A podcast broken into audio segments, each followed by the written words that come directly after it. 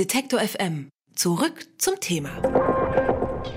Wir reden jetzt mit Katrin Ähnlich ähm, über ein Thema, über das wir momentan vielleicht so intensiv und ausgeprägt äh, sprechen wie seit dem Mauerfall nicht mehr, nämlich äh, über die Wendezeit und die DDR. Ähm, was mir dabei immer wieder auffällt, ist, dass gerade das Bild, das viele Leute in Westdeutschland von der DDR haben, von Vorurteilen geprägt ist. Katrin Ähnlich greift das in ihrem Buch auf. Ähm, der Titel, wie Frau Krause die DDR erfand. Jetzt ist sie hier bei mir auf der Detektor FM Bühne auf der Frankfurter Buchmesse.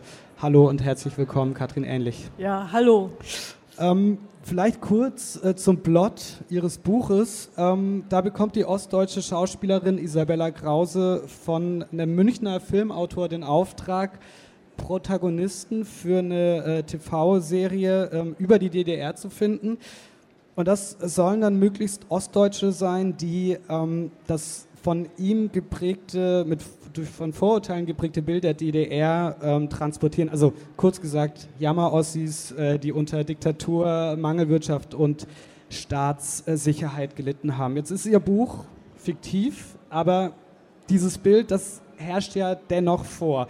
Äh, Sie sind selbst in Leipzig geboren. Haben Sie das Buch vor allem deshalb geschrieben, um auch dieses, dieses Bild der DDR zu klären, zu reinigen? Ja, zu reinigen wäre jetzt zu viel gesagt. Ich muss vielleicht vorab sagen, dass ich selbst zu der Gruppe eigentlich der Täter, die dieses Bild jetzt jahrelang geprägt haben, gehöre, äh, da ich beim Radio arbeite und Dokumentationen betreue, auch sehr viele über, diese, über DDR und über diese Zeit.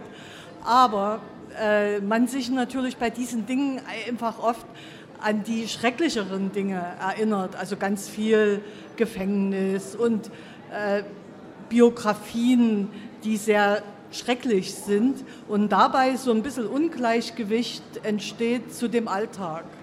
Und ich wollte jetzt ganz bewusst ein Buch schreiben über diesen Alltag, also über jemanden, der plötzlich konfrontiert wird mit diesem Thema, 20 Jahre lang seine Kindheit und Jugend in der DDR und sein junges Erwachsenenleben gelebt hat, ohne großartige Probleme und jetzt Protagonisten finden soll, die über Unterdrückung reden. Und das ist sozusagen der Plot und der Zwiespalt, in den die Isabella Krause gerät.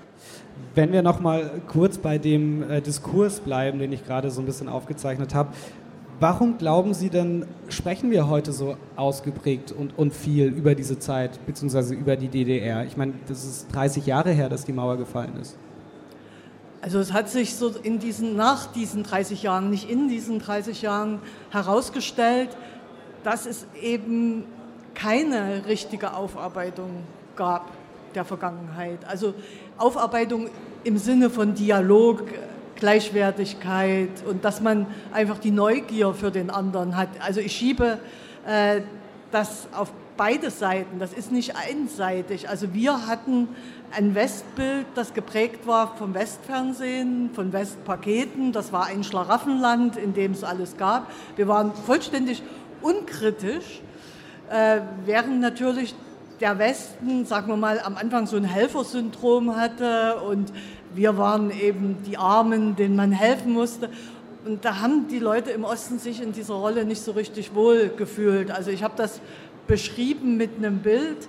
Äh, viele Ostdeutsche haben sich gefühlt wie Adoptivkinder.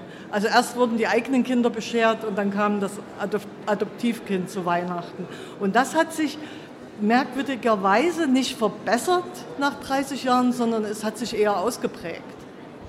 Ähm, wie wichtig ist es denn, dass wir da heute drüber sprechen, beziehungsweise was trägt Ihr Buch dazu bei, zu diesem Diskurs, zu dieser Aufklärung, Aufarbeitung? Das Buch äh, soll dazu beitragen, dass man sich einfach Gedanken darüber macht. Also was weiß man denn von dem anderen? Hüben wie drüben. Also was weiß man von dem Alltag? Äh, viele haben zum Beispiel Vorstellungen, also ich habe das auch in dem Buch beschrieben, vom DDR-Kindergarten, die Kinder wurden unterdrückt. Es gibt immer diese wunderbaren Fotos, wo, wo die ne, alle nebeneinander auf der Toilette oder auf dem Töpfchen sitzen. Und letztendlich äh, ist das aber ein Klischee, das zu wenig zeigt. Also die Kinder im DDR-Kindergarten haben durchaus auch gebastelt und gespielt. Also es war immer beides. Und man muss einfach diese Neugier für den anderen entwickeln und sich diesen ganz banalen Alltag erzählen lassen. Das würde ich sehr gut finden. Dann äh, zurück zum, äh, zum Buch und zum Plot. Was mich da so ein bisschen irritiert hat, Isabella Krause, also die Hauptprotagonistin im Buch, die ist zwar in der DDR geboren, zum Zeitpunkt ihrer Erzählung lebt, lebt äh, sie aber schon 30 Jahre im Westen. Warum? Na, das Buch spielt im Jetzt. Also sie ist 1969 geboren, also wäre jetzt sozusagen im ist am Republikgeburtstag geboren, wäre jetzt sozusagen 50 Jahre alt geworden vor wenigen Tagen und hat also 20 Jahre im Osten gelebt und 30 Jahre im Westen. Was ja eigentlich bedeuten würde, dass sie den Westen viel besser kennen müsste als den Osten. Aber es ist ja auch prinzipiell so, dass Kindheit und Jugend oft schwerer wiegt als die nachfolgende Zeit, also was Erinnerungen betrifft.